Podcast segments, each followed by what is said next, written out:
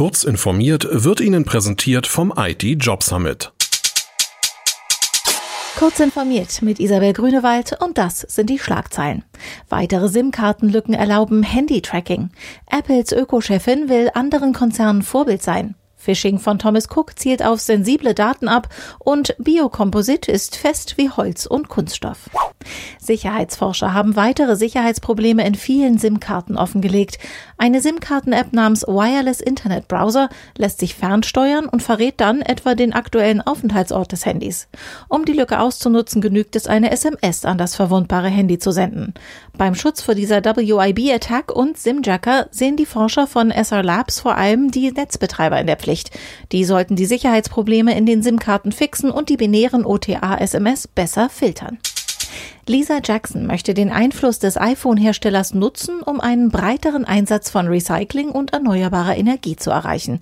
Als Leiterin der US-Umweltbehörde EPA unter Präsident Barack Obama hat die heutige Apple-Managerin laut eigenen Angaben gesehen, wie man mit politischen Entscheidungen von einer bedrohten Zukunft zu einer hoffnungsvolleren kommen könne.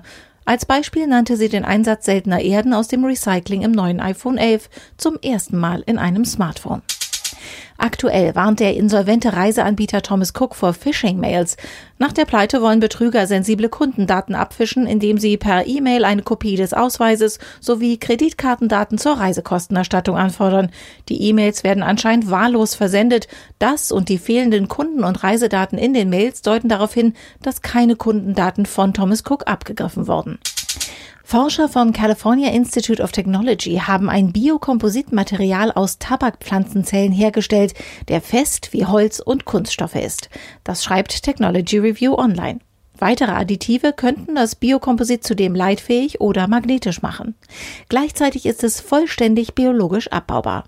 Die Forscher hoffen, dass ihr Material Teil einer neuen Gruppe von Werkstoffen sein kann, die die weltweite Abhängigkeit von Kunststoffen verringern.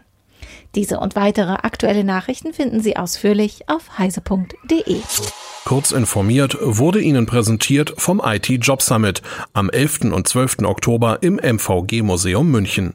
Hier präsentieren sich 40 Arbeitgeber mit Jobs und Entwicklungsmöglichkeiten für IT-Fachkräfte. Infos und Registrierung auf it-job-summit.de